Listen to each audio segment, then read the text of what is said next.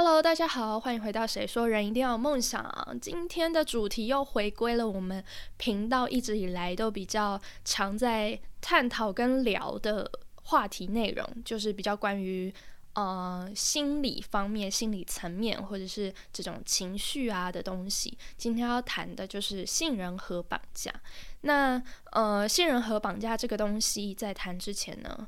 我其实也是在。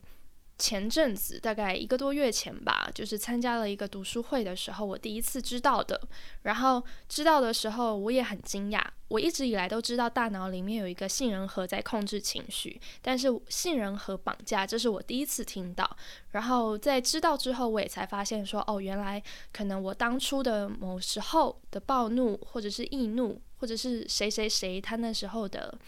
嗯，很很容易生气、很容易暴怒的这种情绪，可能就是因为杏仁核绑架的原因。那呃，其实在这几年下来，也越来越多的医学研究证实跟指出，我们的情绪、我们的心情是真的会影响到我们的身体健康的。它不仅仅是心理健康，而也会影响到我们的身体健康。所以。也有很多研究表示出，一个人他如果是大喜大悲的人，就是他可以很很快的很开心，然后超开心很嗨，然后一下子又可以很难过，或者是很容易生气，或者是很悲伤。这种人比起就是平常比较淡定的人来说，他的身体。会出现比较多的状况，所以我觉得这也是对于身体健康很重要的一件事情，让大家来去认识所谓的信任和绑架。为什么要认识呢？因为当你认识之后，你就可以有意识的去控制它。因为杏仁核绑架这个东西，杏仁核它是主导我们大脑里面情绪的中心，所以它有时候其实会让我们人去下意识的就做出一些情绪反应，这些都是我们没有办法去控制的。有时候我们发生呃发生一件一件事情，然后我们生气的时候，我们会以为是因为那一件事情不好，所以让我生气。但其实有时候可能是因为杏仁核他已经先做出结果了，他先生气了，然后我们的前额叶就是我们主导理性逻辑的这一这一个东西，前额叶才去给他做一个新的定义，去给他做一个呃分析，或者是给他一个原因，给他一个借口，告诉我们自己说，哦，是因为那件事情他做不好，所以我生气。但其实有时候未必，真正有时候我们是被杏仁核主导的，是杏仁核它先生气了，它先让你的情绪起来了。那杏仁核这个东西，当然它也不是什么十恶不赦，然后这么这么讨人厌的东西，因为杏仁核它很重要，它主导我们的情绪嘛。其实如果我们一个人他没有情绪的话，我们就会失去了很多行为能力。其实有时候你会以为说。我们这种很开心啊，刚刚讲的笑话很好笑啊，然后这件事情让我很难过啊，这种是一个情绪，对吧？就是喜怒哀乐。但其实除此之外，我们的生活当中各式各样的东西都掺杂着情绪，包括我现在在讲话，包括我从早上一起来，我看到的手机，我看到任何东西，我看到外面下雨，我看到外面出太阳，所有所有都是情绪在，就是。参与在我们的生活当中的，所以如果你没有情绪的话，你会变得很笨拙，就是你的生活，因为你可能没有办法去判断说，呃，这个工作 A 工作 B 工作 A 工作现在比较紧急，我要先做，B 工作可以呃往后推一点。就是你没有了情绪，你不懂了紧急这件事情的定义，你不懂去分辨一件事情它是不是有一些呃重要性的排序，这个时候你会让你的生活就是变得比较笨拙，然后比较乱无章法，因为你没有办法去去去标示清楚嘛，你要先做 A B C 对吧？所以其实情绪它是很重要，不是完全没有情绪就。就是非常好或怎么样，也不是，而是这种大喜大悲的这种情绪，我们要尽量避免，或者是说，当我们去意识到有这样子的事情发生的时候，我们努力的让自己回归到稍微平静的这种情绪之下，才是比较好的。那呃，其实在我了解杏仁核绑架的时候，我第一个想到的其实是我我我哥，就是杏仁核绑架，它就是会让你呃莫名的暴怒，然后易怒，或者是对很多事情都产生敌意。这个东西就叫杏仁核绑架，那它就会绑住你的思想、你的情绪，让你没有办法控制的。你就是可能一件小事情，你就可以很容易暴怒。为什么第一第一个我想到的是我哥？是因为其实从小的时候，我哥就是一个很容易暴怒的的孩子。就是常常有时候，我妈明明是念念我和我哥两个人，然后我可能就是安静的被念，我当然也会不不愉快，或者是会觉得有点委屈，或者是怎么样，就是也是会有我自己的情绪，但我就是。默默的，可能我内心一方面也会觉得说，哦，我可能这里真的没有做好，或者是哦，我是不是这样子做让妈妈失望了，或怎么样？就是我会有别的思思考，我会有别的想法在我的脑袋里，所以我就不会把所有的东西都 focus 在生气这件事上面，或者是说我现在不高兴这件事情上面。但是我哥不一样，他只要被我妈念。尽管我妈不是那种很凶的，她可能也是有一种父母关心的这种口气。我哥就是可以很很暴怒。那你问他说为什么我只是这样子讲一下，你就要这么生气呢？他也会一样很暴怒的回复你。他会说就很烦啊，就我就不想听你念啊，就是类似这样子。所以第一次我听到杏仁核绑架的时候，我就是我就想到我哥，因为他是真的。就是很容易暴怒。其实这个绑架，所谓绑架，就是说他会，呃，想起过去一些不愉快的记忆。就是过去什么有有时候有一些记忆，你可能会忘记，或是你会忽略。比如说，可能假设我哥可能很小的时候被我妈念过，或怎么样，他觉得很委屈，然后他就是很生气，然后。渐渐到长大之后，其实我哥真的有这样子哦，就是可能小时候是要你要被念个五句、六句、七句，然后渐渐渐渐那个怒气值上来，他才会暴怒。但是越长大之后，他已经变成一个反射动作了，就是他会把它编成一个编码，然后形成一个很敏感的神经元，然后主主管这个神经元的杏仁核呢，它。就是很敏感，当一有东西又刺激到他，他就会立刻又活跃起来，然后他就会马上的发出一个要打仗啊，或者是要逃跑的一个一个警告。所以我哥到后来越长大的时候，反而你越念他，只要稍微的开口讲个三个字，那个语气一听起来就像是要叮嘱他什么似的，他就可以立刻暴怒。他小时候可能一开始的时候是被念个好几句，然后从委屈到生气，就是越来越生气。但到长大之后，他已经形成像是一个反射动作。所以这就是所谓的杏仁核绑架这个东西。如果你有意识到的话，今天就可以透过接下来我要跟大家分享的六种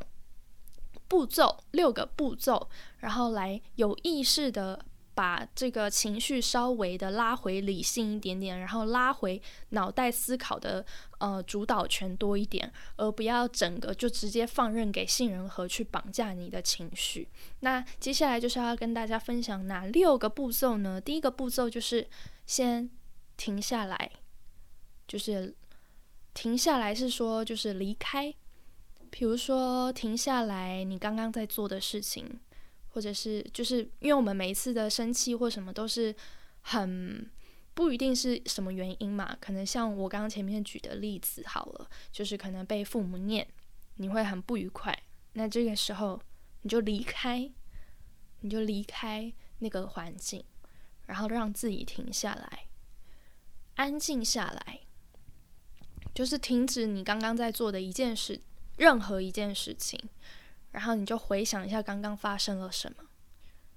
所以就是在这个时刻，我们就试着把这个情绪的主导权交回给我们的前额前额叶，就是让理性、让逻辑去去主导。因为当你开始思考，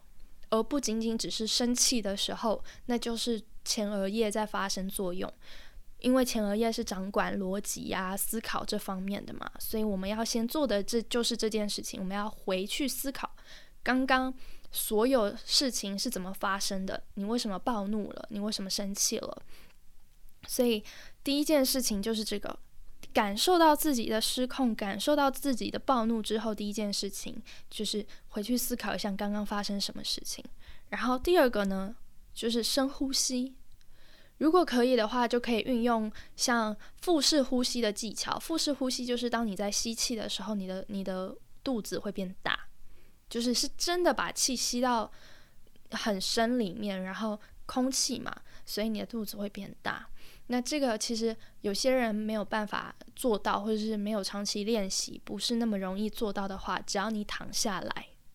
基本上我们只要躺下来，我们睡觉，我们都是在做腹式呼吸。所以，如果你还感受不到、还抓不到这个腹式呼吸要怎么做的话，你可以躺下来。如果空间啊什么允许的话，你可以这么做。这是第二个，就是深呼吸，就是让你放松，稍微的从刚刚的这种暴怒啊、易怒啊的情绪拉回来，然后不要这么紧绷。这是第二个，就是深呼吸。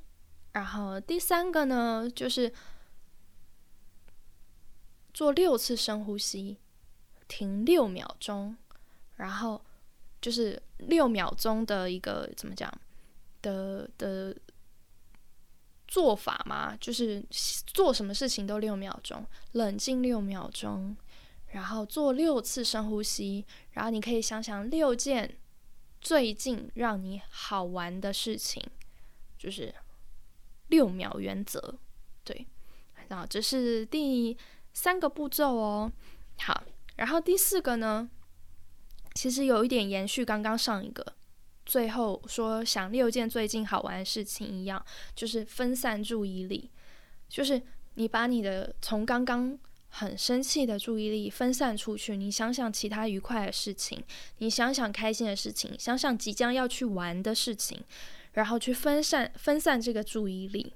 好，这是第四个步骤，就是分散注意力。第五个呢，把情绪找回来，然后就是去感觉哦，我的情绪是真的有有有有平静下来了，然后就是把它找回来，正向的情绪要找回来，不是说刚刚那个生气、很愤怒、很暴怒的情绪找回来，而是把你刚刚这件事情。因为我们刚刚前面我们先分散注意力了嘛，我们的注意力跑出去了，我们现在把它抓回来，我们还是要去理解我们刚刚为什么那么生气，我们这么这么容易就易怒暴怒，不管什么原因，可能你只是去上班，然后主管就是叫你改一下这个东西，然后你就整个超生气、超不爽、超不开心。那为什么这个时候你就要抓回来？那这个时候抓回来不是说重重启这个暴怒或易怒的情绪，而是开始去思考刚刚这件事情。那怎么去思考呢？就是，嗯，我觉得是就到了最后最后第六个步骤了。第六个步骤就是觉察，你就可以开始思考说，为什么主管让我改一个东西，我就这么暴怒？是不是因为以前从以前他就非常喜欢这样，然后一改再改，最后可能还用了第一版，就是我改了十几版，然后最后他用第一版，所以我已经预知我的情绪已经预知，他就是之后他就是会这样，他就是会让我这么烦，他就是会让我的工作这么繁琐，然后最后都做就是无用功，然后还是用了第一版，所以在这一次的时候他。一叫我修改什么东西，我立刻很烦，我立刻很生气，我立刻很反感，因为我知道，因为我觉得，因为我预想，他接下来又会一直叫我改。就是你可以去思考这个东西，我觉得，嗯，觉察很重要，就是你要觉察说到底是什么原因。其实我自己小时候，我我应该可以算是一个不怎么被信任和绑架的人。为什么这么说？就是因为在我还不知道要怎么做这六步骤之前，我的小时候啊，我小时候每次被我妈骂、被我妈念的时候，我就会很难过，我也会哭，我也会怎么样。但我会把自己关起来，因为我妈会嫌我哭很烦。我妈真的，我之前有，我记得我有一集有讲过，就是我是一个从小很爱哭的人，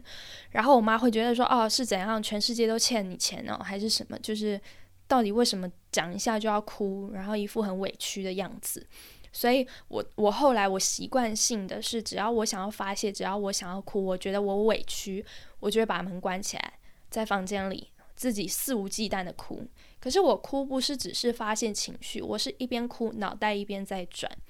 不知道为什么，就是从小一个很很习以为常的一个习惯，我就会开始思考，就是为什么会演变成这样？我们刚家里的氛围明明好好的，为什么突然就变成这样？就直转急下，然后变成这么严肃，然后我还那么委屈，然后最后我哭了，为什么是这样子收场？所以我就会开始思考，说从最一开始到底是。聊了什么话题，讲了什么话，然后到底是从哪一句开始？我妈讲了什么，让我开始觉得委屈？然后我回复了什么，让我妈觉得不高兴？我在顶嘴，然后她又更生气的讲了我什么，然后我就更委屈。只是我会去，你知道，我会罗列式，然后我会去去想它的前因后果。所以小时候我常常就是哭一哭，哭一哭，我就好了。这个好了，不是说因为。我单纯觉得哦委屈，然后哭完就好，不是，是因为我有在思考，因为我有在觉察，然后我有在去理解我的情绪是怎么来的，所以这个好了，不是单纯的哭哭完就好，而是因为你去思考了这个前因后果是什么，然后当你理解了为什么会这么发生的时候，你就好了，因为你知道说哦原来是这样，哦原来其实没有那么严重。哦，原来一切都可以理解，妈妈的不开心可以理解，而我觉得委屈也可以理解。就是很多东西你在觉察的时候，你就可以发现，然后你就会发现说，哦，其实没有那么严重啊，或者是其实可以不是这种情绪反应，我可以用另外一种情绪反应。所以觉察，我觉得是今天我介绍这六个步骤里面，我个人觉得最最最最重要的，因为这个觉察其实。你说把它放在第一步也不为过，因为但凡一个人他不会去觉察，不会去思考，不会去发现自己的这种啊行为或者是情绪的时候，那连我今天在讲的杏仁核绑架你都不会发现，那就更别谈我刚讲的这六个步骤，你根本就不可能做，因为你完全没有觉觉察的能力的话。你完全不会发现你现在正在被杏仁核绑架，你完全不会发现说哦，我现在要来冷静，我现在要来思考，我现在要来回归理智，我现在要来让前额叶的逻辑发生作用，对吧？就是如果你没有觉察能力的话，所以我觉得觉察是嗯最最最可以说是最重要的东西。然后，其实觉察可以帮助我们。我觉得不只是今天在分享的杏仁核绑架，是在尤其在情绪或者是我们生活当中，很多时候都是非常好用的一件一个一个呃行为，就是很多事情你都可以用觉察来去发现它里面的你本来很表面没有发现的东西。然后当你发现之后呢，你就会发现说，哦，世界其实。没有这么难，然后没有这么这么严重，或者是说，哦，你会更认识你自己。那当更认识你自己之后，你就会更清楚知道这个东西会伤害我，这个东西不会，这个东西我可以接受，这个东西我不行。所以觉察它是一个很重要的能力，我觉得这是大家可以练习起来的。那呃，除了在你暴怒的情况下，其实很多时候你都可以利用这这这六个步骤。就是，嗯，当你觉得有一件事情让你很烦躁的时候，不一定是暴怒，因为暴怒我们比较少，呃，我们比较容易去感知到嘛，因为它真的就是一个很很火爆的一个情绪。可是如果你只是觉得委屈，然后你你莫名其妙很想哭，或者是你你觉得嗯压力很大，或者是怎么样，就这种。隐隐约约的不不舒服，情绪上的不愉快，其实你都可以用这六个步骤，因为这个时候其实有可能你也是正在被杏仁核绑架，只是你自己不知道。那好啦，以上就是今天要跟大家分享的，呃，杏仁核绑架大概是什么样的东西，然后它会影响着什么。那分享了六个步骤，让大家如果在未来有意识的情况下，就是当你发现自己被杏仁核绑架的时候，你可以去做的事情，然后让自己回归于理性，让自己更深层的思考。生气或者是说喜怒哀乐的理由缘由是什么？那你就可以更了解你自己，也可以更帮助你自己，嗯的杏仁核更理性的去发挥它的作用，跟去工作，而不是只是碰到很多事情都情绪反应很大。那这就是以上今天的内容啦，然后我们就下次空中再见喽，拜拜。